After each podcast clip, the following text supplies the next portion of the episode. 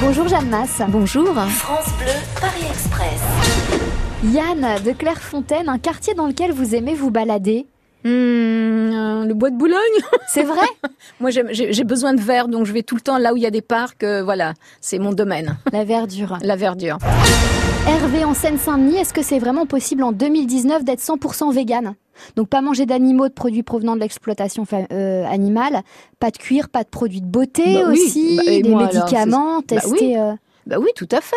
Mais déjà, quand on est vegan, on n'a on a, on, on a plus besoin de se soigner parce que le corps n'est plus intoxiqué. Donc votre corps, il est programmé pour vous soigner de tout. Donc à partir du moment où vous intoxiquez pas votre corps, le corps, ça va, il vous défend de plein de choses. enfin, il y a la pollution, il y a quand même des choses D'accord. extérieures. Mais vous qui, savez, euh, vous savez, je vais vous donner un truc. Vous savez que le jus de citron, jus de citron, dès que vous avez un petit mot de gorge, un petit rhume et tout ça, un vrai jus de citron pressé, vous prenez ça dès le matin à jeun, euh, c'est bon, vous avez plus rien. C'est tout bête. Arrêtez d'aller vous acheter des médicaments qui de toute façon font semblant de vous soigner. Vous, ils ne vous soignent pas, ils camouflent.